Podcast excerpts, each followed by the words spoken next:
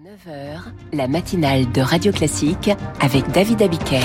Et Charles Bonner pour le journal. Avec à la une ce matin, une maladie qui touche 11 millions de Français. La migraine, plus qu'un mal de tête, c'est difficile à soigner. Après l'aide aux banques alimentaires, agriculteurs et industriels s'organisent pour la logistique. Et puis... Mick Jagger, Keith Richards and Ronnie Wood, The Rolling Stones. Les Rolling Stones reviennent, un album en octobre et un premier extrait dans ce journal.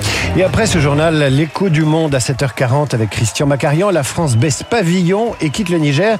8h moins quart, le journal imprévisible. Marc Bourreau allume la boule à facettes et nous raconte l'histoire du slow.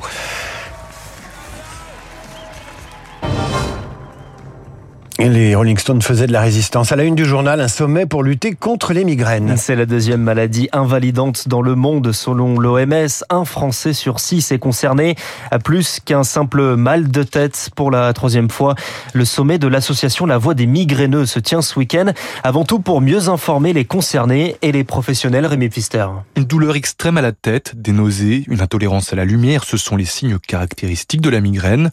Pour entrer dans un parcours de soins adaptés, il faut en moyenne 7 ans, se désole Sabine Debremaker, présidente de l'association La Voix des migraines. Ça, c'est vraiment un parcours du combattant euh, et on pense que le mal de tête, c'est comme tout le monde, euh, on prend un cachet, puis ça va, et ils sont pas pris en charge. Donc c'est un grand sentiment d'abandon. Reste ensuite à trouver le bon traitement, car chaque migraine est spécifique et évolue tout au long de la vie.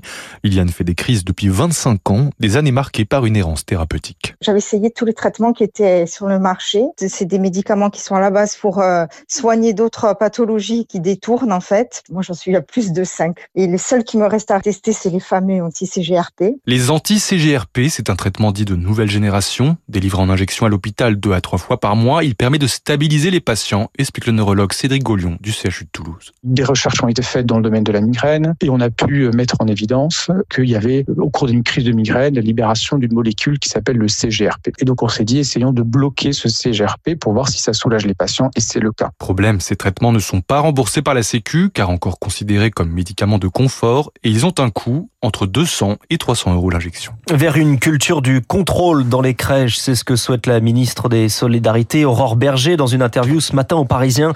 Deux livres enquêtes publiés demain et vendredi soulignent les mauvais traitements.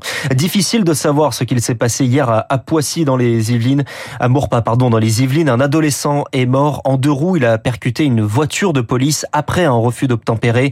La voiture de police qu'il a percutée n'était semble-t-il pas impliquée dans l'intervention. L'IGPN est saisie. Deux policiers sont en garde à vue. Il est 7h33. Chaque drame est un drame de trop qui nous rappelle que nous ne sommes toujours pas à la hauteur. C'est la réaction de Gabriel Attal hier après le suicide d'un lycéen mardi dans les Yvelines, victime ces derniers mois de harcèlement scolaire. La justice appelle à la prudence sur les causes du passage à l'acte. Une enquête administrative est lancée selon le Parisien. Brigitte Macron, la première dame, se rend aujourd'hui au domicile de sa famille. Et après les dons, place à l'organisation. Comment soutenir efficacement les banques alimentaires, notamment les restos du cœur en difficulté financière les agriculteurs sont prêts à donner plus, les aussi. Alors pour coordonner ce soutien, la filière alimentaire et agricole était réunie hier pour faire le point notamment sur la logistique. Une réunion autour de Marc Fesneau, ministre de l'Agriculture. Le sujet principal du don, c'est la capacité logistique à collecter ces dons. C'est souvent des besoins en frais, en fruits et légumes, en viande et en lait.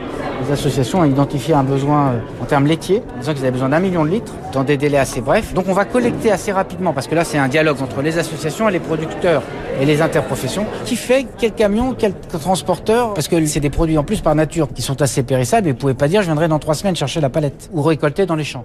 Donc il y a des sujets comme ça, y compris euh, parfois de main d'œuvre. Et donc l'idée c'est qu'on soit des facilitateurs du dialogue entre tout le monde pour passer un cran sur cette question des dons et de l'aide alimentaire. Marc Fesneau avec Lauriane Toulmont. Emmanuel Macron va écrire au chef de parti un compte rendu de la rencontre de Saint-Denis de la semaine dernière. Le président qui convoque par ailleurs une session plénière du Conseil national de la refondation aujourd'hui à l'Elysée, boycotté une nouvelle fois par les syndicats dont la CGT. Le retour du train de nuit entre Paris et Berlin va reprendre. Tatatatoum. Supprimé en 2014, il reprend le 11 décembre avec un arrêt à Strasbourg. Ce sera d'abord trois fois par semaine, puis quotidien à partir d'octobre 2024 opéré par la compagnie autrichienne EBB. Lui aussi va prendre le train. Charles III sera en France du 20 au 22 septembre. Une visite d'État avec la reine Camilla, initialement prévue en mars, mais annulée en pleine manifestation contre la réforme des retraites. Une visite chargée de symboles, Laura Calmus. Les détails étaient attendus. À moins de 15 jours de sa visite, Buckingham Palace annonce le programme. Le roi Charles en France pour une visite d'État à Paris d'abord, où il empruntera en voiture l'avenue des Champs-Élysées et devrait aller sur la tombe du soldat inconnu à l'Arc de Triomphe. Il devrait également donner un discours devant les députés et les sénateurs. Accompagné de sa femme, la reine Camilla, Charles III sera reçu par Emmanuel Macron pour un banquet au château de Versailles. Un accueil en grande pompe qui réjouit les Britanniques. C'est une très bonne chose. Nous allons souvent en France. Les Français viennent aussi beaucoup ici. Ils vont à Buckingham Palace pour découvrir. Le roi est rassembleur. Les Français sont nos plus proches voisins. Il va être un bon ambassadeur et après le Brexit, cela va aussi permettre de renforcer nos relations.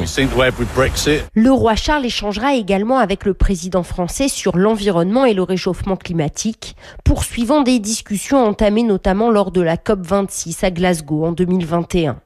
Charles III prendra un bain de foule au marché aux fleurs et voyagera en train jusqu'à Bordeaux, un défi sécuritaire pour les autorités françaises et britanniques. Laura Calmus à Londres pour Radio Classique. Ils incarnent le Royaume-Uni autant que le roi. Les Rolling Stones sont de retour, des chansons originales, les premières en 18 ans dans un nouvel album acté, Acne Diamond présenté hier, Victoire Fort. Mick Jagger, Keith Richards and Ronnie Wood, the Rolling Stones. À eux trois, ils ont 235 ans, mais la même allure, tout de noir vêtu.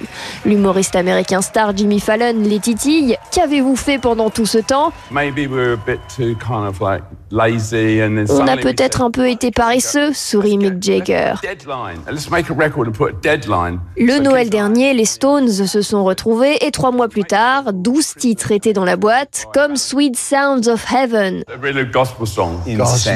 C'est une chanson de gospel, dit Jagger. Mais tu n'as jamais mis le pied dans une église, répond Keith Richards. Bien sûr que si. Elle a dû prendre feu dès que tu as franchi le seuil, alors. Les papis du rock jubilent et jouent de leur propre mythe avec le clip du premier titre, Angry, la pin-up blonde, la décapotable rouge, mais ce riff entêtant.